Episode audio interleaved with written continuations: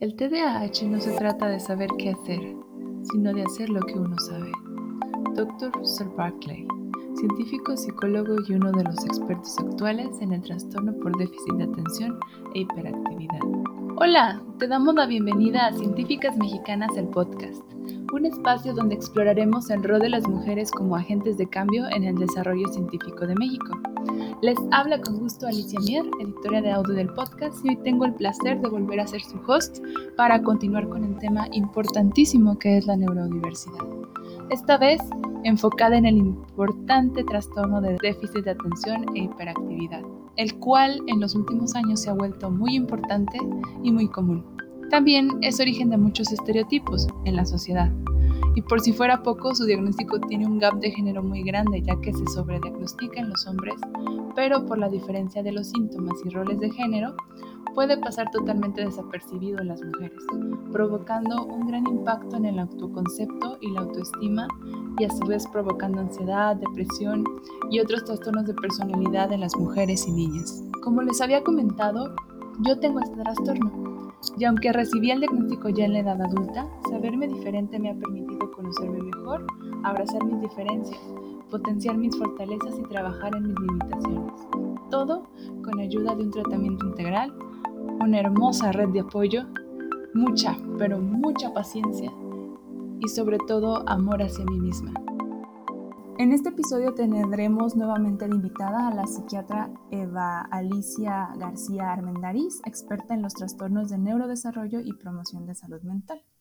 Ella es médico cirujano por la Universidad Autónoma del Estado de Morelos, realizó la especialidad en psiquiatría, como en psiquiatría infantil y adolescente, y es miembro y socio de este, diversas asociaciones de, de psiquiatría, como la Asociación Psiquiátrica Mexicana, la Asociación Mexicana de Psiquiatría Infantil y del Adolescente, y ha sido asistente, ponente y tallerista en diversos congresos y universidades. Y actualmente estudia la maestría en psicoterapia cognitivo-conductual. Bienvenida, doctora Eva. Estamos muy contentos de tenerte nuevamente en este espacio, este, dedicado a un tema muy complejo y muy interesante, al cual tú sugeriste que se le diera un espacio especial y, este, y efectivamente porque es un tema muy recurrente, muy importante y, es más común de lo que se cree. Y bueno, entrando al tema, este, ¿qué es el trastorno de déficit de atención? Gracias Alicia por la invitación nuevamente y a científicas mexicanas. Eh, sí, pedí un espacio especial o te sugerí un espacio eh, especial por la prevalencia del padecimiento y por lo subdiagnosticado que está. El trastorno por déficit de atención e hiperactividad es como tal un trastorno del neurodesarrollo, como lo comentamos en, el podcast de neurodiversidad. Eh, es un padecimiento crónico y evolutivo, o sea, sus síntomas evolucionan a través de las diferentes etapas del desarrollo. Algo muy importante es que es altamente heredable y se habla pues de una heredabilidad alrededor del 80% y por lo tanto es común que si el hijo lo tiene, que es donde más se diagnostica en la edad infantil, pues alguno de los padres o ambos lo, presenten.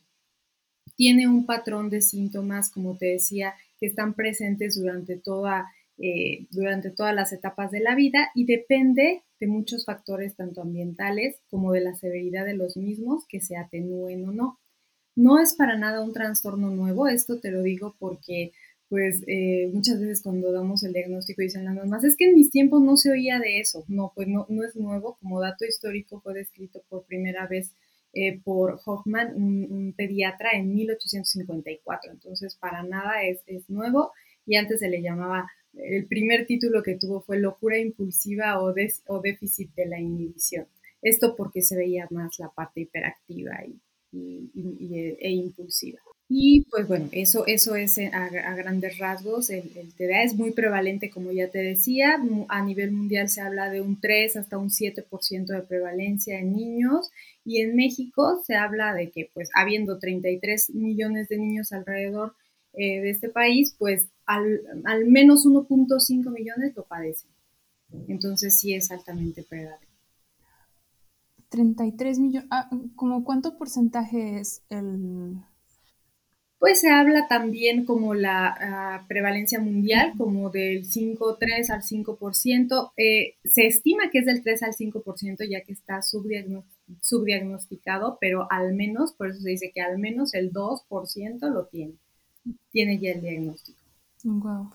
Que es el último dato que, tenemos, ¿no? Que, que de los 33 millones de niños que había, esto fue un dato del 2018 1.5 eh, millones de niños tenían el diagnóstico, pero sabemos que muchos de los niños de este país pues ni siquiera tienen valoración en salud mental. Y sufren de estigmas y otras, otras condiciones de salud mental, ¿no? Que hablaremos más adelante. Cierto. Eh, ¿Y cuáles serían los síntomas generales o cómo se expresa eh, este trastorno? Ok. Pues al ser un trastorno del neurodesarrollo, los síntomas empiezan desde edades muy tempranas. Antes, eh, por ejemplo, en las clasificaciones previas, en el DCM 3, 4, se hablaba de que se diagnosticaba a partir de los 6 años. Sin embargo, ya se ha visto que al ser, repito, un trastorno del neurodesarrollo, los síntomas se pueden ver incluso desde los primeros meses de vida el bebé puede mostrarse más con un temperamento más irritable que los demás, con un temperamento más ansioso, más aprensivo con su mamá, más apegado, con eh, dificultad para dormir, porque también hay una alteración en la producción de melatonina. Entonces, los bebés desde chiquitos, pues que estamos acostumbrados a que duerman y coman nada más, pues las mamás eh, es, es lo primero que ven, ¿no? Los papás que tienen dificultades para que se queden dormidos o bien para que alcancen una noche completa. Después, en el desarrollo motor son más impulsivos, pueden llegar a tener eh, mayor intención por levantarse y ya querer caminar aunque se caigan, y pueden tener ciertas eh, alteraciones en el equilibrio y en la, y en la adquisición de las, de, las de, la, de las habilidades motoras gruesas, son más torpes motorizmente, por así decirlo. Entonces, eh, pueden no gatear con, adecuadamente, pueden gatear para atrás o pueden solamente como arrastrarse y entonces ya no gatean y solo caminan tienen caídas eh, frecuentes algunas de las veces. Entonces, bueno, desde las primeras etapas de vida se puede ver o, diagnosticar que el chico tiene un síndrome eh, que le llamamos hipercinético, o sea, de hiperactividad, pero todavía pues falta ver eh, más, más datos, como por ejemplo la atención dispersa, que obviamente esto se va a ver hasta edades que ya pues más, más adelante, y pues que corroborarían el, diagnóstico. A edades tempranas, en, la edad em, este, infantil, pues comienza a presentarse ya la inatención y entonces aquí es donde te voy a clasificar entre, en cuatro grandes grupos de, de síntomas. La inatención o atención dispersa, la hiperactividad, la impulsividad y la inadecuada regulación en las emociones. Hablando de inatención, pues los niños, adolescentes, adultos presentan dificultades para iniciar, este, mantener y terminar una actividad, cualquiera que sea, pues dependiendo de la etapa del desarrollo. Tienen dificultad para prestar atención cuando se les habla directamente por tiempo prolongado y pues generalmente no les interesa el tema. Tienen dificultad para planificar, para hacer planes, para eh, administrar sus tiempos, para administrar este tiempo tarea, son muy distraídos, tienen olvidos frecuentes, por lo tanto pueden llegar a perder objetos eh, escolares o el adulto, pues eh, objetos este, de uso cotidiano. Eh, al tener una percepción alterada del tiempo, pueden ser muy aprensivos con sus tiempos o ser muy impuntuales. y tienden a procrastinar. ¿Por qué? Porque se les dificulta mantener una atención sostenida por mucho tiempo. Entonces, por eso pueden dejar para después los trabajos. Y todo esto, eh, los síntomas de inatención pueden generar por cierto grado de disfunción. Ahora, hablando de los síntomas de hiperactividad, pues se ve como una actividad excesiva, como una sensación de inquietud o incapacidad para estar quietos. Y también pues, esto se nota en situaciones donde deben esperar tienen una marcada actividad eh, motora que no es dirigida a ninguna meta, ningún propósito. Se mueven simplemente por mover, ya sea agitando las manos, las piernas o, levantándose de su lugar. O si están sentados, pues no, no tardarán en retorcerse o moverse en el mismo asiento. Y pues bueno, puede haber cierta hiperactividad que le llamamos mental o cognitiva y esto se nota con hablar excesivamente y con el tener una producción eh, muy, muy, nutritiva de ideas, como eh, pueden ser mucho más descriptivos al, platicar, pueden hablar o asociar otra, otros pensamientos, otros detalles, pueden eh, tardar horas hablando de un tema y pueden incluso no concretar porque se dispersan con estas mismas ideas. Dentro de los rasgos o, síntomas de impulsividad, pues está esta dificultad para pausar una acción ya que llegó un estímulo que se los, que se los solicita o que se los pide. No, no piensan antes eh, de actuar. Hay una dificultad para medir consecuencias y para eh, pues potenciar daños. Entonces son más temerarios, toman decisiones eh, inadecuadas en momentos inadecuados hay una necesidad de gratificación inmediata, no quieren postergar la gratificación, hay una dificultad para esperar los turnos, tanto en actividades de ocio como en actividades académicas o laborales, pueden actuar pues sin pensar, dar respuestas inmediatas e interrumpir a los demás cuando están hablando, porque en ese momento uno, llegó la idea impulsiva y dos, se pueden dispersar y se pueden perder. Y por último, la inadecuada regulación en las emociones, pues se percibe como una intensidad en las mismas, como si estoy triste, estoy más triste, si estoy enojado, estoy más enojado, si estoy feliz, estoy muy eufórico, percibo con mayor intensidad las emociones y por lo tanto hay mayor tolerancia ante la frustración, puedo llegar a tener respuestas desproporcionadas con mayor facilidad. Estos son los, grandes grupos eh, de síntomas en general y todos los TDA tienen en mayor o menor medida síntomas de todos los grupos. E, esos son los síntomas eh, de cómo se expresa en general, ¿no? Tanto pequeños como grandes o adultos, perdón, este, pueden llegar a presentar estos síntomas. Eh, sin embargo, como lo había dicho en el capítulo anterior del podcast de neurodiversidad, como al principio, eh, este es un trastorno evolutivo eh, bueno, yo al, inicio pensé que evolutivo es de evolución, sino que a lo largo de la vida de una persona eh, se expresa de manera diferente.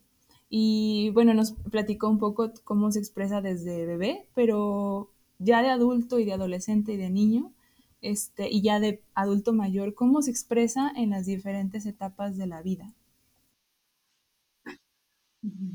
Claro, y aquí qué bueno que menciona la palabra evolutivo, porque en teoría sí debiera ser evolutivo. ¿A qué me refiero? A que, eh, como en todos los trastornos del neurodesarrollo, de inicio los síntomas son más intensos y entonces sí hay una evolución o sí hay una tendencia a la mejoría o hay una tendencia al control adecuado de estos síntomas porque se van atenuando.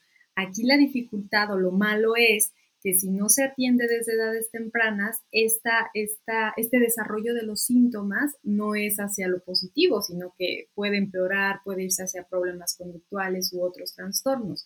Aquí, en el mejor de los, de los este, casos, pues si se lleva un adecuado tratamiento de requerirlo, si se lleva un buen eh, manejo eh, conductual, entonces sí evoluciona y sí los síntomas se atenúan a lo largo del desarrollo.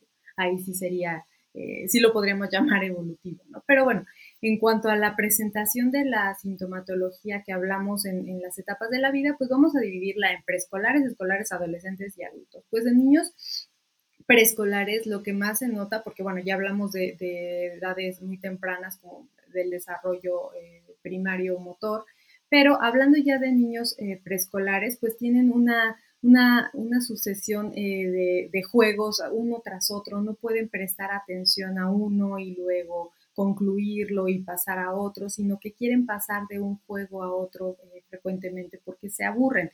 Y entonces se habla de periodos de atención a veces hasta menores de tres minutos. En menos de tres minutos el niño ya está pasando a otra actividad dejan actividades sin terminar, por ejemplo, si empiezan a colorear, pues lo dejan a medias o son muy impulsivos a la hora de colorear, se salen de la línea, no, no cuidan los detalles. Parece que no le escuchan cuando habla, él está, puede estar con una, un estado, porque también hay un estado eh, que se presenta de hiperconcentración en cuestiones que le generan eh, mucha, mucha, eh, mucho interés y aquí hago notar esa, esa atención dispersa o ese desequilibrio en el cómo manejo mi atención. No, aquí es muy importante aclarar, no es que el niño no pueda o la niña no puedan prestar atención, sino que no, la, no saben dirigirla de manera adecuada y pueden o, presentar un foco mayor hacia algo o dispersarse por completo. Y entonces aquí el niño puede estar eh, muy concentrado en algún juego y en ese momento no escucha que le hablan. Son los principales síntomas que vemos de eh, atención dispersa en edad, preescolar. La hiperactividad pues eh, es más de predominio masculino y esto se ve como pues una hiperactividad francamente motora. Son niños que son muy inquietos, temerarios, que trepan, corren, suben, bajan, que pueden llegar a tener fracturas, accidentes y caídas muy frecuentes. Impulsividad no escucha cuando se le habla, está interrumpiendo todo el tiempo tanto a la maestra, a los compañeros, a los papás, no tienen sentido, repito, también ahí se ancla con esto del sentido del peligro, son muy temerarios. Ya en edad escolar, pues ya tienen pues más, más capacidad para prestar atención, pero aún ahí se habla de que puede durar incluso menos de 10 minutos. Por lo tanto, hay cambios prematuros de actividad, pasan de una tarea a otra o se olvidan eh, de lo que estaban haciendo son desorganizados, pueden perder ya objetos porque ya son más responsables, ya es más responsable el niño de la primaria que, que, de, que de preescolar, entonces ya es más fácil que pierdan útiles. Eh, y, la hiperactividad tal vez ya no son los torbellinos que eran antes, pero pues son inquietos cuando se esperan que estén calmados, cuando estén sentados no toleran mucho tiempo eh, el estar ahí en ese mismo lugar y, y pues hay síntomas ahí de inquietud no respetan su turno, porque aquí pues ya hay juegos de turno, de roles, no respetan los roles, al juntarse con la poca tolerancia a la frustración, no les gusta perder, rompen las reglas, pueden no ser reflexivos ante esos momentos, pueden ser muy rígidos y pueden ser muy intrusivos con sus pares. En la adolescencia, pues bueno, ya hay un poco más de atención, pero aún así son dispersos. Se habla de que no toleran más allá de 30 minutos en una sola actividad sin que se empiecen a, mover o a hacer otra cosa. Hay falta de atención en los detalles de cualquier tarea, hay mala planificación con antelación de las actividades y pues si bien ya no anda corriendo y saltando, pues es muy inquieto. Eh, hay pobre autocontrol en la toma de decisiones, hablando de impulsividad, toma de riesgos, consumo de sustancias, experimentación de, otras conductas de riesgo. Y bueno, pues en la edad adulta, por último, pues hay igual poca atención a los detalles, puede haber olvidos eh, de, compromisos, reuniones, fechas, falta de anticipación, hay cierta sensación de inquietud constante y que no ubican de dónde viene, puede haber ah, algún tipo de conducta impulsiva, compras, eh, de relaciones interpersonales, eh, de manejar rápido, toma de decisiones prematuras, igual sin pensar, imprudentes, pueden ser muy impacientes. Y aquí eh, cabe mencionar también que la hiperactividad cognitiva puede llevar a, generar a la persona escenarios catastróficos y anclar esto con muchos síntomas de ansiedad que hablaremos en algún momento. Pero en general, bueno, así se presenta lo largo. qué interesante que siempre hay ese motor interno de cierta manera, tanto, eh, tanto física como, como mental, como que ese es la, lo general, ¿no? Ese motorcito interno que está queriendo hacer cosas, queriendo moverse. Sí, sí, sí lo he sentido. Así es. Este, y, y bueno, ya que, ah, y de hecho en la, en la adolescencia está mucho este síndrome que es el síndrome oposicionista desafiante, que es este que es muy prevalente, ¿no? O sea, ¿nos puede platicar más de ese síndrome? O sea, porque siento que es importante para identificar igual las, eh, el TDAH en la adolescencia y en la edad adulta, me imagino. Sí, claro, es que en la adolescencia, bueno, desde, desde edad escolar es muy prevalente el trastorno eh, oposicionista desafiante o negativista desafiante, porque ahí se enfrentan en edades escolares, en edades escolares se enfrentan a las reglas que, imponen terceros. Entonces ahí, si no tuvieron un buen manejo de figura de autoridad con los padres, los chiquillos tienen una mayor dificultad para respetar las reglas eh, impuestas por terceros o por una institución o por lo que sea. Entonces, al ellos necesitar, como ya lo habíamos visto también, tienen una necesidad de gratificación inmediata. Al necesitar esa gratificación inmediata y si les ponen una regla o un no, es más fácil que, aunado a la impulsividad, respondan de una manera agresiva, de una manera impulsiva y de una manera hasta retadora. No todos los niños con TDA van a desarrollar un trastorno posicionista desafiante, pero sí el trastorno posicionista desafiante es más prevalente en niños con TDA o, es, o va muy de la mano en chicos con eh, TDAH con eh, severidad moderada, pues grave o, moderada severa y que no tienen buenos parámetros de crianza o adecuada disciplina en la infancia. Ok, ya hay... Tanto en niños como en niñas tanto en niñas como en niñas o en adolescentes y, chicas adolescentes. O sea, en, ambas etapas es más prevalente que haya niñas desafiantes y oposicionistas que tienen TDA a que, no lo, a que sin tener TDA presenten solito el trastorno oposicionista desafiante. Es mucho menos común que lo presenten si no tienen TDA. Sí, qué interesante los parámetros de creencia y el contexto en el desarrollo de cada etapa. Vamos a volver a este tema más adelante. Y este, bueno, ya mencionó varios trastornos, pero eh, ¿qué dificultades entonces presentan las personas con TDAH? Yo como, pues, este, neurodiversa y persona con trastorno de déficit de atención, eh, llegué a la, a la, consulta por una depresión y una ansiedad severa, o sea, por un cuadro este, ansioso depresivo. Y ya investigando, eh, vi que esas se llamaban comorbilidades y que no nada más se presentaban en depresión de ansiedad, sino también en, en, otros trastornos de en otros trastornos de, de personalidad y, este, y similares. ¿Nos puede este, decir qué, qué, son así, ya definirlo más formalmente, qué son las comorbilidades y qué dificultades presentan en general las personas con TDAH este, para eh, en, bueno, en su vida diaria, ¿no? O sea, eh, pero no, no nada más en, de que no pueden poner atención, porque hay este, eh, eh, bueno, esta como, pues sí, esta... Este mito, este, esta idea, este estereotipo del TDA es solo no ah, Exactamente. ¿Nos puede ilustrar, por favor, cuál es, aparte, impacta, las áreas en las que impacta tener este tipo de trastorno? Sí, claro. Eh, como, repito muchas veces, al ser un trastorno del neurodesarrollo, pues esto impacta en absolutamente todas las áreas eh, del desarrollo infantil, del adolescente y después en el adulto. Impacta tanto en la socialización, en la creación de su personalidad, o en la formación de su personalidad, en su autoestima, en sus relaciones interpersonales, sociales, familiares, en su autoconcepto, en, la, en, la, en el desempeño eh, académico y después laboral. Es uno de los trastornos que influye pues, en, todas las áreas. Entonces, las principales dificultades que presentan muy, de la, van muy de la mano de los síntomas y de la severidad de los síntomas.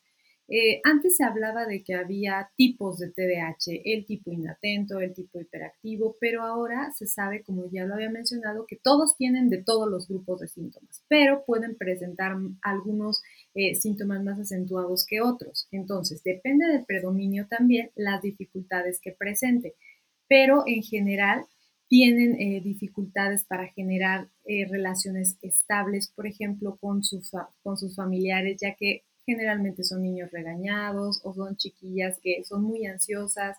Eh, aquí cabe mencionar que cuando hay un predominio inatento, pues el niño o la niña o el adolescente eh, o, chica adolescente o adultos están eh, con atención centrada medio interno, o sea, al pensamiento. El foco lo dirigen a su producción acelerada de pensamientos y pueden estar como en automático, más ausentes, menos presentes y entonces pueden generar muchos síntomas ansiosos porque pueden eh, cometer algún error, pueden no estar haciendo las cosas eh, bien, cualquiera que sea la que, la que estén llevando a cabo, pueden estar inseguros todo el tiempo de, de, su, de, lo que están haciendo, de su desempeño.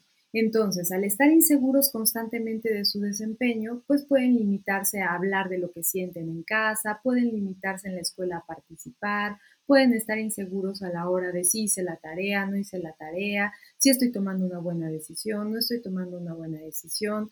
Esto, como les decía, va impactando en su autoestima, en su autoconcepto y posteriormente eh, en la edad adolescente puede influir también en, la, en esa generación de la identidad, en el quién soy, qué quiero, a dónde voy, porque como tengo ciertas inseguridades que vienen de la mano de si puedo hacer las cosas bien o no, porque mi desempeño eh, es dudoso, porque aunque tenga buenas notas, puedo, puedo no, no poner atención cuando quiero y puedo perder mucho tiempo en una actividad, o todo lo contrario, si a veces hay eh, inteligencia bajita o no tan buena, pues tenemos todavía más dificultades cognitivas para aprender, podemos truncar edades, eh, desde edades muy tempranas, desde la primaria, secundaria, podemos reprobar años, entonces también depende de eso, de la capacidad intelectual que tenga el, chico o la chica con TDAH, eh, las dificultades académicas con las que se presente.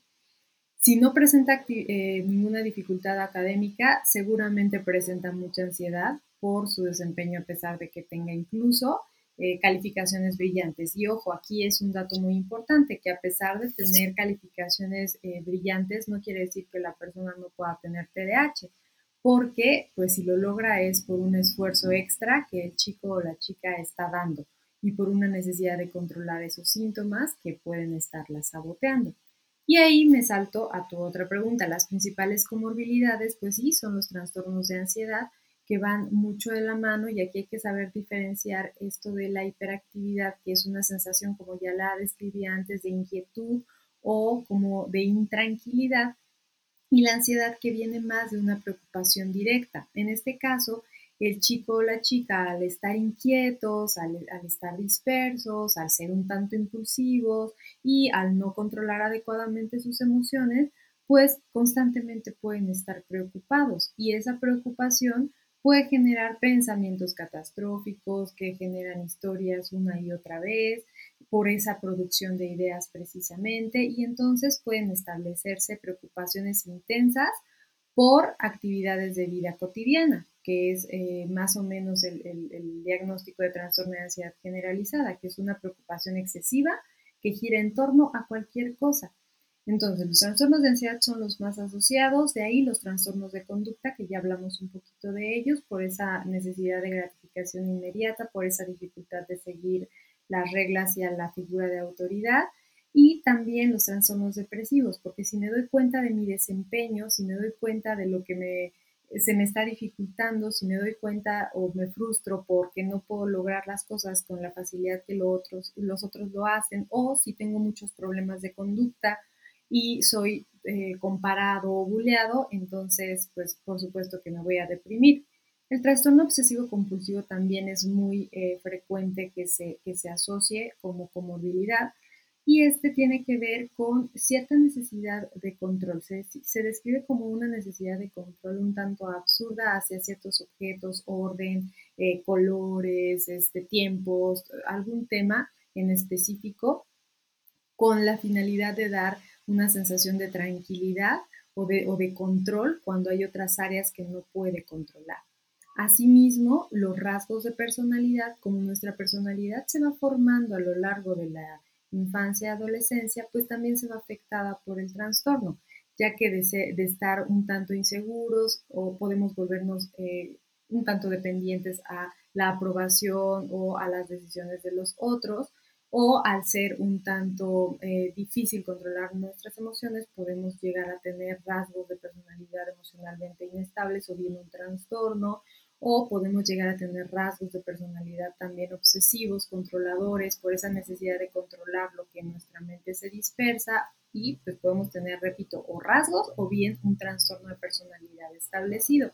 Todo depende de la severidad y acordémonos que rasgos es, tengo algunas características que, cumplen con eh, estos, estos patrones de personalidad y el trastorno es disfunciono, o sea, no funciono en varias áreas de, en varias áreas de la vida, laboral, eh, académica, interpersonal, familiar, no funciono por mi personalidad, por esta forma de ser. Entonces, depende del grado de disfunción el que se dé el diagnóstico o no de un trastorno. Entonces, los trastornos de personalidad más asociados son el trastorno límite de personalidad, el trastorno disocial de personalidad y eh, eh, trastornos obsesivos de, personalidad. Muy interesante todo lo que, lo que dice, porque como comentamos, y yo creo que esto hay que hacer mucho énfasis de que los trastornos de personalidad no son este, trastornos de neurodesarrollo. Como usted dice, es una, una un, este, algo patológico, una complicación ya patológica, o sea, muy, muy disfuncional, por los rasgos de personalidad, que un rasgo de personalidad lo tengas tan marcado y tan, este, tan llevado al límite que, que te impida funcionar adecuadamente en tus relaciones, en trabajo, en contigo mismo, etc., ¿no? Ok, sí, se me hace muy, muy importante eso y hay que remarcarlo. Y, algo muy importante también para complementar este comentario que hiciste es que a veces cuando hay diagnósticos únicamente de trastornos de personalidad y, de pronto nos damos cuenta que hay un TDA no tratado, un TDAH no tratado, tenemos que eh, primero regular el TDAH y ver qué tanto mejora con eso los síntomas eh, de personalidad o, la sintomatología que le estaba dando la, personalidad. Y muchas veces al regularse ya solo quedan como ciertos rasgos, ya no, ya no es el trastorno el que le está dando el problema, o sea, el trastorno de personalidad no es el que le está dando el problema, sino es el TDAH no tratado desde siempre que generó esa disfunción pero una vez tratado el TDAH, la persona ya no disfunciona per se por su personalidad, o sea, por su personalidad ya no disfunciona, entonces no es un trastorno de mm. personalidad, eran rasgos exacerbados por el TDAH. Mm, ok. Y bueno, ahorita vamos a pasar a la parte del diagnóstico. Cuando ya está identificado o una persona sospecha que tiene TDAH, no se debe autodiagnosticar. Bueno, mm, no es correcto, tiene que ir con un profesional, ¿cierto? Y Sí, muchos, muchos pueden eh, sospecharlo. Obviamente eh, estos espacios pues ayudan bastante para que la población en general sepan del trastorno, que desmitifiquen cualquier idea que tenían de, de él o cualquier estereotipo y comiencen a detectarlo en sus propios hijos, en ellos mismos, en sus familiares, si son maestros, en sus alumnos. Cada vez hay más información, por ejemplo, para los maestros que afortunadamente son los que más mandan a los niños, porque como te comentaba al inicio, al ser un padecimiento heredable, muchas veces los padres no lo notan porque pues o ellos están peor o ellos fueron así y entonces lo normalizan. Y ahí son los maestros los que al batallar más con ellos, al ver al chico, la chica que está inatenta, perdida todo el tiempo, soñadora, le dicen también, eh, o haciendo otra cosa, dibujando en la libreta, en la hoja de atrás, o al niño inquieto, a la niña platicona, al niño que acaba rápido y se desespera. O sea, ellos son los que comienzan a ver todo esto y comienzan a, enviar a valoración. Entonces, sí, el diagnóstico si bien podemos sospecharlo eh, la población en general, los maestros y demás, sí tenemos que, mandarlo a una evaluación dependiendo de la etapa en la que se, encuentre, pues de preferencia a un psiquiatra de infantil o a un psiquiatra de adultos, dependiendo de la etapa, repito, y pues tenemos que hacer una evaluación longitudinal. ¿Por qué longitudinal? Porque tenemos que ver si solo es el TDAH o ya viene acompañado de algún otro padecimiento como los que acabamos de mencionar, ya que, como lo mencionaste tú también, generalmente eh, llegan a, tocar la puerta de un servidor de salud mental por la complicación, eh, ya cuando son adultos, ¿no? no por el TDA, o sea, llegan porque o están deprimidos o están muy ansiosos o no saben qué pasa con, con las, las pequeñas o grandes disfunciones que van teniendo y entonces pues ya, ya depende también de, la expertise y del conocimiento que tenga el profesional para identificar el, el padecimiento oculto o enmascarado eh, que muchas veces eh, resulta ser el TDA, ¿no? ese núcleo de problema. Entonces, eh, aquí el diagnóstico es clínico, o sea, es ante la entrevista, después de realizar una historia clínica, después de elaborar esta, esta entrevista longitudinal de la que estamos hablando. Puede ser también en varias sesiones, ya que debemos ir viendo mejorías si hay comorbilidades, pues de estas comorbilidades y después identificar los síntomas de TDAH de una manera más objetiva ya cuando el paciente esté más estable de presentar comorbilidades. No hay ningún estudio que diagnostique TDAH, no, no hay ni resonancia, ni, o sea, no, no hay ningún gold standard que, que diagnostique TDA ni de laboratorio ni de gabinete. Eh, Pueden asociarse algunas diferencias en cuanto a estructuras cerebrales, tamaños y demás, pero nada ha sido eh, significativo o que se presente en todos, porque hay niños con diagnóstico de TDAH sin esas anormalidades, hay niños sin diagnóstico de TDAH con eh, disminución en los tamaños, o sea, no, no hay un patrón que se haya identificado todavía. Es por eso que lo único que hemos asociado es una disfunción dopaminérgica, es una disfunción de un neurotransmisor que se llama dopamina, que eh, se encarga en, el área en áreas del lóbulo frontal del control de los impulsos, de eh, regular las funciones cognitivas más finas, la planeación, la concentración, la atención. Entonces, bueno, es una alteración de dopamina, hay menos, hay, hay menos disponibilidad, hay deficiencia de, dopamina en estos circuitos y entonces no, por eso repito, no es que el niño no tenga la capacidad, sino digamos que que es como si ese espacio o, ese, o esa zona del cerebro estuviera menos estimulada, menos, menos irrigada ¿no? por, por dopamina. Entonces esa, esa es la principal dificultad y pues ese estudio o ese, eh, pues sí, ese estudio no está a la mano, ¿no? No, no te pueden cuantificar la dopamina o así en, cualquier laboratorio o en cualquier, no, sí se hace a nivel de investigación, a nivel de, de institutos, etcétera, pero únicamente con fines de investigación. Por lo tanto, el diagnóstico es por un profesional, por un psiquiatra y tiene que ser después de la entrevista tanto al, paciente, elaboración de cuestionarios, de tratarse de niños, pues cuestionarios a, profesores, a padres, a, otros que se encarguen de la crianza y en el adulto generalmente es una autoevaluación. Ok, perfecto. Y una vez, ah, bueno, también este, gente que sospecha que lo, también existe gente que sospecha que lo tiene pero que no, no representa, o sea, ahí no está tratada, pero no representa ninguna dificultad para, pues, para sus vidas. O sea, estas personas no pueden ser diagnosticadas, pero por ejemplo pueden tenerlo, pero también hay gente que puede vivir así sin ninguna complicación. Sí, como hablábamos eh, de que es un padecimiento evolutivo, en el mejor de los casos, si los síntomas de esa persona desde la infancia fueron de leves a moderados y llevó una adecuada crianza, adecuada disciplina, compensó bastante bien con sus medidas conductuales, con, por ejemplo, ¿a qué me refiero con medidas conductuales? Recordatorios, agenda, eh, alarmas en el celular, o sea, si él fue o ella fue em, compensando sus déficits con medidas y estrategias, por supuesto que el desarrollo del cerebro le ayuda bastante a que sus síntomas de ser leves a moderados se atenúen en la edad adulta y entonces puedan no tener ninguna dificultad, ni, ni cuestiones ansiosas, ni depresivas, ni nada, porque va cumpliendo sus metas o va cumpliendo lo esperado para el desarrollo y entonces no tiene por qué pues frustrarse ni nada. Sin embargo, fíjate que el comportamiento o, la personalidad, no sé que no existe ese diagnóstico, pero yo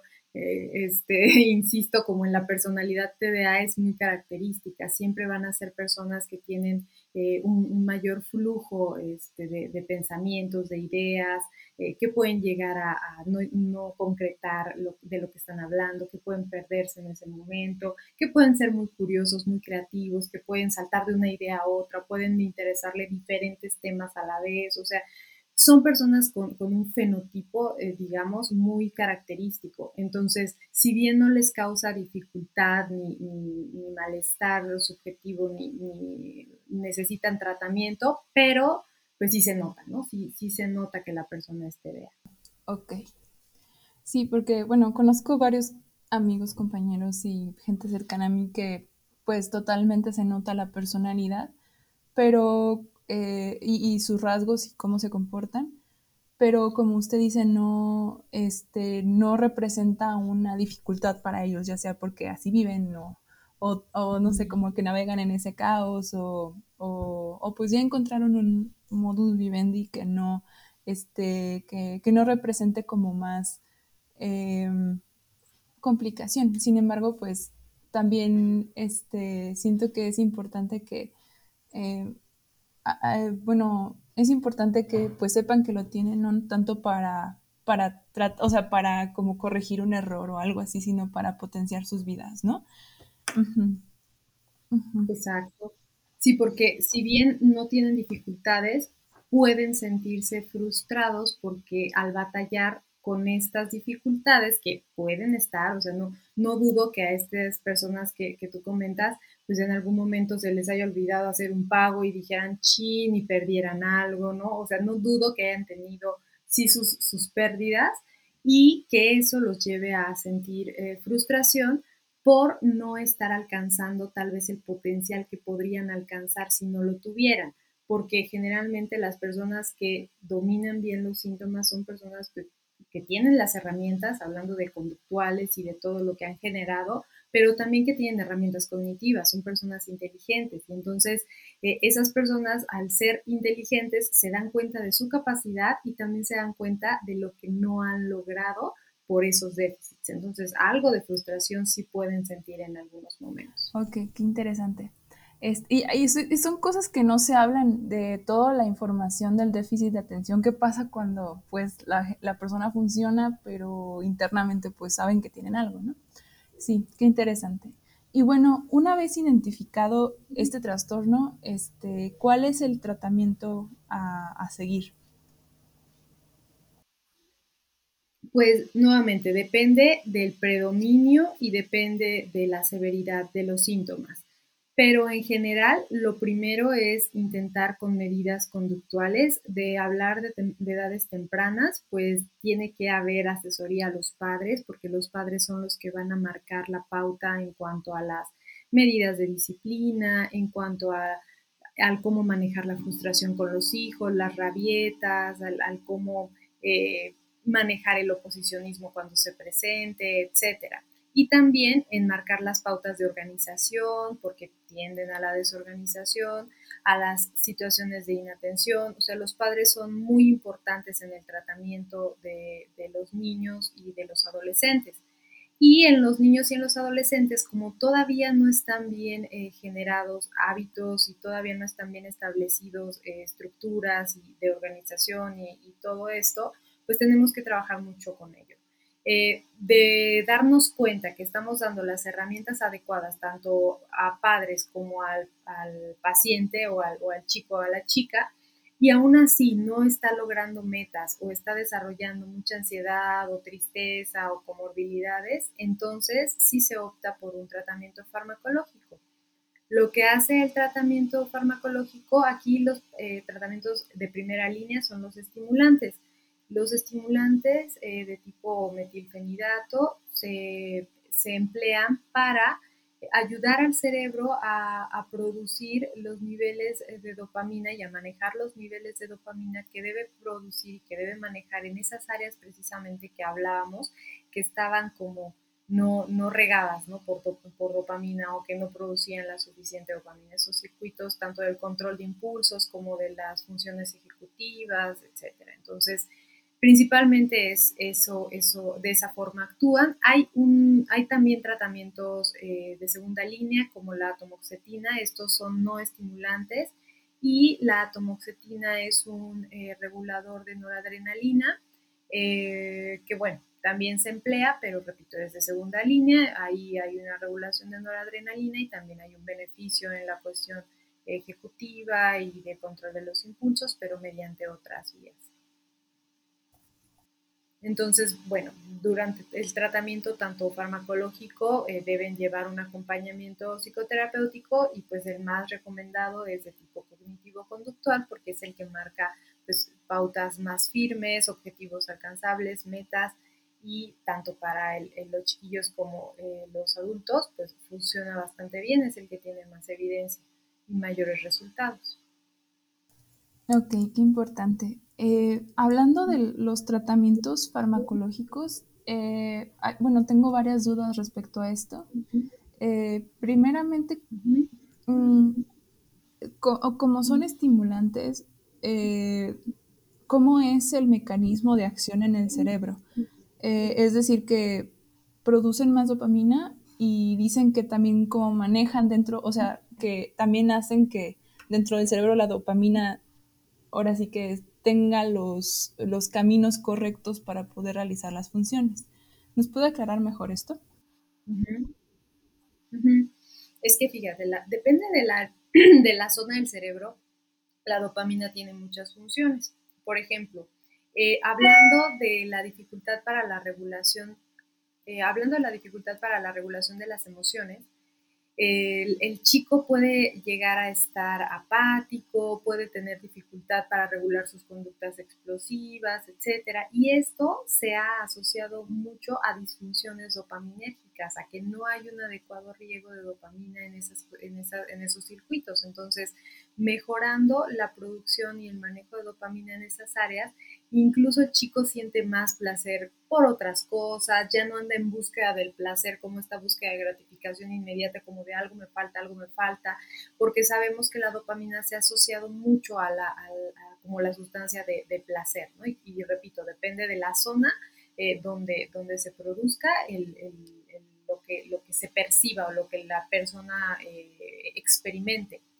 Es por eso, por ejemplo, que las sustancias adictivas producen un splash de dopamina en muchas áreas de una manera desordenada, de una manera exagerada y llevan a las personas a experimentar eh, niveles de euforia, niveles de estado de ánimo desorbitado, etc.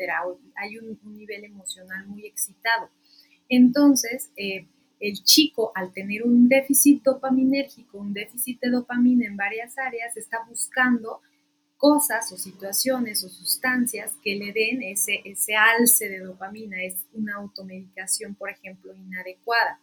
Y es por eso que los estimulantes, que, los estimulantes más empleados, por ejemplo, en Estados Unidos, son los derivados anfetamínicos puros, pero no es como tal metanfetamina o, sea, como, cristal o no, son eh, drogas de, de, este tipo, porque pues son, son, eh, son medicamentos que se han elaborado en un laboratorio y que van dirigidos a producir a niveles menores las cantidades de dopamina que el cerebro requiere en ciertas áreas para lograr cierta función.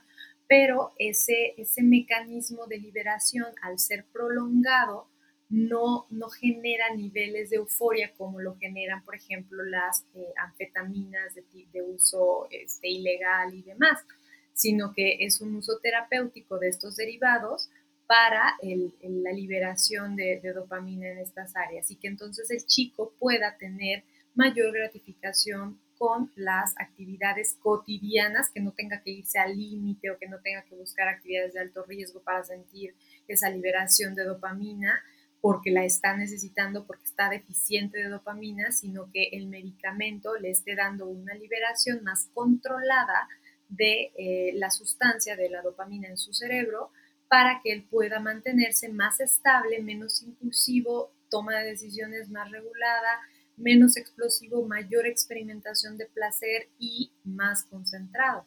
Entonces, realmente sí, los estimulantes logran cubrir la mayoría de los síntomas del TDAH. Ok, qué interesante. Es muy interesante cómo funciona el cerebro.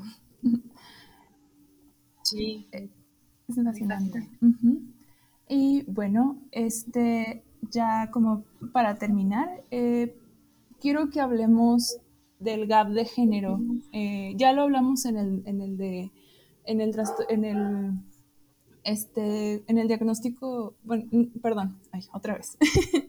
Eh, quisiera hablar también del el gap de género eh, en el diagnóstico de, de, estos trastornos en niñas y mujeres. Y, y también, este, en general, cómo podríamos sacarle provecho también a la gente que nos está escuchando, a las niñas y mujeres y científicas que nos están escuchando de este trastorno. Y este, para que que gocemos de una vida más plena, este, tanto profesional como profesionalmente.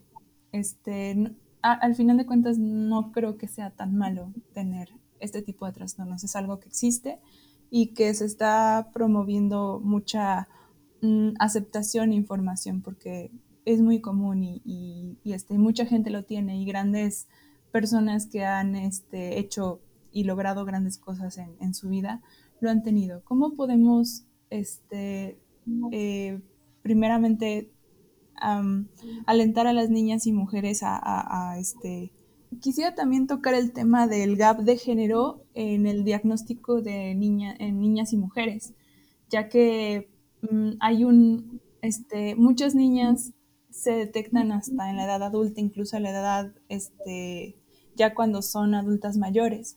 Eh, y sin embargo, ¿cómo, o sea, a qué se debe esto y cómo podemos hacerle frente? Esa sería una pregunta. Sí, claro. Sí, sí, es, muy interesante esto porque yo diagnostiqué varias adultas mayores con la pandemia, este, con TDA que se estaban este, uno me dice, me estoy, me estoy volviendo loca porque yo ya, yo no estoy acostumbrada a estar encerrada, yo estoy acostumbrada a ser muy activa. Entonces, hasta entonces le diagnosticamos que tiene 78 años esta paciente. Entonces, es muy importante porque sí, en las mujeres está subdiagnosticado. Se habla de que se diagnostica tres hombres por cada mujer. Entonces, sí, sí es bastante el, el la, prevalencia, y digo entre comillas prevalencia porque, pues, repito, está subdiagnosticado en mujeres, ya que se estima que la, el predominio es el mismo, tanto en hombres como en mujeres, solo que al presentar un mayor predominio eh, de hiperactividad motora e impulsividad los varones son más diagnosticados en edades tempranas y las chicas eh, son de predominio más inatento, de atención dispersa y de hiperactividad cognitiva o mental y por lo tanto ellas no dan problemas y pasan desapercibidas y son eh, menos diagnosticadas. Y en la edad adulta, al, al, ser un padecimiento enmascarado con otras comorbilidades, como ya lo vimos, pueden no diagnosticarse, repito Ah, hay un, hay un, gran psiquiatra que dijo una frase y me, quedó muy grabada. La dificultad del diagnóstico del TDAH está en quien lo diagnostica o no, en la experticia, el conocimiento que tenga, porque podemos únicamente ver el pico del iceberg y no ver todo, todo, todo completo. Entonces sí, sí es muy importante que sean evaluadas. Entonces, sí hay, hay, diferencia en la expresión de los síntomas de las niñas. Las niñas tienen mayor probabilidad de tener síntomas ansiosos, de tener eh, rasgos obsesivos de personalidad y los niños eh, tienen más eh, conductas temerarias, son más, tienen más problemas de conducta en las escuelas, tienden a cumplir con los criterios del trastorno posicionista desafiante que antes comentábamos, al trastorno disocial, a trastorno por consumo de sustancias. Sin embargo, las niñas no se quedan atrás, también tienen índices significativamente más altos de problemas de comportamiento. Por ejemplo, pueden no cumplir ciertas reglas o patrones esperados para el rol de género y pueden mostrarse también desafiantes y pues bueno, esto comparado a las niñas que no tienen TDAH aunque siguen siendo significativamente más bajos estos índices que en los varones con TDAH. También, pues las chicas con TDAH presentan eh, más variaciones en el estado de ánimo, en el humor, que los niños con TDAH. Eh, las adolescentes con TDAH tienen también un mayor riesgo de tomar decisiones inadecuadas, principalmente en la adolescencia. También tienen mayor riesgo de consumir sustancias, eh, de llegar a una dependencia al alcohol y otras drogas, así como los varones y de conductas sexuales de alto riesgo y embarazo adolescente, a diferencia de otros chicos eh, o de otras chicas sin el diagnóstico de TDAH. Hablando de las dificultades cognitivas, se habla de que tienen las mismas dificultades. Ahí sí no hay un predominio en cuanto a género. Entonces, bueno, este sería el, pues como el, el, panorama. E incluso ahorita que estamos en pandemia, pues hay varios artículos ya que hablan de que el TDA tiene mayor riesgo de infectarse. Por la impulsividad. por la impulsividad, por la atención dispersa. Se me olvidó el cubrebocas. Ah, sí, ya sé. Este, no, qué interesante. Y en las mujeres, o sea, en, cuestión de nuestra menstruación y, y, por ejemplo, en este, en el embarazo o en los, este, en las etapas de nuestra vida que hay como una variación muy importante de hormonas, en la menopausia, por ejemplo, también, este, ¿cómo influye? Sí, hay, hay mayor eh, variación nuevamente de, hay cambios de humor más drásticos, sí puede haber eh, síntomas depresivos, mayor eh, disforia en, en, el premenstrual, en el periodo premenstrual. Acordémonos que las hormonas nos dan como una variación relativamente significativa, un 10, 20% de, de, de, plus, ¿no? Por ejemplo, en el periodo premenstrual puede haber chicas que tienen de ahí no, no tengan ningún eh, problema con la eh, disforia en cuanto a su estado de ánimo ni, nada, no, no, lidian con eso. Para eso hay un, hay un diagnóstico como tal, que es el, el síndrome disfórico premenstrual, que pueden tenerlo tanto TDA como no TDA. Entonces, sí se ha asociado a mayor cambios este, del estado de ánimo, del humor en las mujeres eh, y algunos asociados a, la cuestión hormonal. Sin embargo, pues no, no es una regla tampoco, porque puede haber quienes no lo presenten. Al final de cuentas, cada mujer es diferente, ¿no? Ok. Ok, perfecto. Y bueno, para finalizar, es, eh, es el tema, bueno, esta pregunta se me hace muy bonita y este es cómo podemos entonces potenciar a tanto a las niñas o a las personas que tienen TDA, eh, porque mm, como es un trastorno evolutivo, he leído por lo que he investigado de que si es correctamente estimulado se puede pueden llegar a, hacer grandes cosas, ¿no? Pero ¿cómo podemos, y qué ventajas y cómo podemos potenciar estas, este, eh, mm, ay, ¿cómo se llama? Este, potencialidades, este, características y fortalezas que tienen estas personas.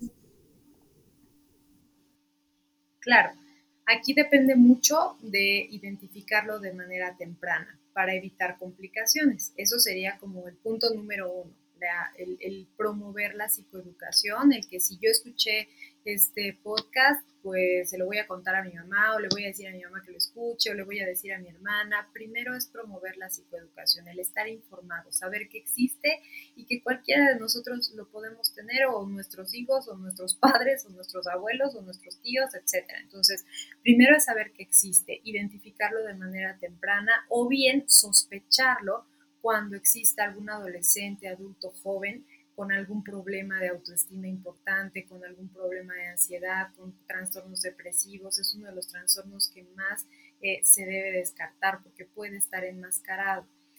Si lo sospecho, si tengo dificultades en mi desempeño académico, en mi desempeño social, si soy muy inseguro, debo ir a, a valoración, o sea, tengo que ir a valoración porque de ser identificado y de ser regulado, como bien dices, tanto eh, si requiere tratamiento farmacológico o con medidas conductuales, se pueden alcanzar todas las metas y más porque pues ese cerebro hiperactivo, ese cerebro productivo, enfocado o, o planeando bien o eh, concentrándose en lo que debe, organizando bien sus tiempos, sus actividades, pues puede ser incluso de mayor funcionamiento que un cerebro promedio. Es por eso que ya hay muchos estudios de personas con TDAH de alto funcionamiento que efectivamente, como bien han, logrado muchas cosas en este mundo y que, y que están en, las puntas de muchas empresas y que, están, eh, que son líderes y que tienden a, influir en los demás eh, de manera tanto positiva como negativa. Obviamente aquí esperemos que todo se vaya hacia lo positivo, pero pues primero tenemos que identificarlo, saber que lo tenemos para aprender a vivir con él, disfrutarlo, porque también es disfrutable, también es disfrutable un cerebro tan productivo, tan, tan, tan nutritivo, las pláticas con un TDA son muy, muy agradables, entonces yo creo que eh, también se puede disfrutar sin duda y aprender a, perdonar, porque muchas veces eh, la persona con TDA tiene muchos autorreproches de lo que, de las con las que se ha topado, con, las que, con lo que no ha logrado, con las pérdidas que ha tenido. Y hablo de pérdidas de se me perdió esto, pero no solo de eso, sino de perdí tiempo, eh, no me di cuenta y, e hice esto, tomé esta decisión impulsiva y no era, no planeé bien, o sea, todo llevan como una cadena de pérdidas y eso eh, muchas veces eh, les genera mucha frustración, enojo y a veces, pues, repito, llegan las comorbilidades, ¿no? síntomas depresivos. Entonces, promover psicoeducación, identificarlo y tratarlo para poder potenciarnos y apoyarnos entre todos. Ah, pues qué bonito. este, no, pues eh, te agradecemos mucho, doctora Eva, por toda esta valiosísima información y tu valiosísimo tiempo. Este, eh, es muy importante la psicoeducación y, y estamos comprometidas en Científicas Mexicanas a promoverla este, para precisamente que la, que la gente que, que nos está viendo, y no, nada más en, las, en el área científica, sino cualquiera persona que escuche este podcast pueda beneficiarse de esta información y pueda este, eh, atenderse si es necesario o, o compartirla a, a, una persona que la necesite. Eh, ya, ok.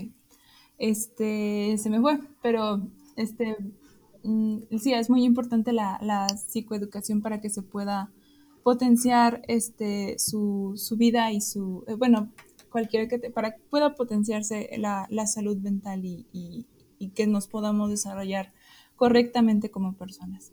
Mm, y bueno, este, esperemos nos vemos en, en otro capítulo dedicado igual a la salud mental y le agradezco, reitero el agradecimiento por su tiempo y su profesionalismo. Mm, gracias por invitarme, Alicia, y gracias a Científicas Mexicanas. Te recordamos que nos sigan en redes sociales, en Instagram y Twitter nos puedes encontrar como arroba científicasmx y en Facebook estamos como Científicas Mexicanas. Si tú también eres científica mexicana, te invitamos a unirte a nuestro grupo privado de Facebook para que estés enterada de todas las iniciativas que se están llevando a cabo. Te dejamos todos los links en las notas del programa. Científicas Mexicanas Podcast es dirigido por Nancy Dávila y es realizado por un equipo de maravillosas mujeres. Karime Díaz, Aranza Sucarmona, Tania Castañeda, Alicia Mier, Abril González y Laura Patricia Flores. Gracias por darte este espacio con nosotras. Nos escuchamos en el próximo episodio.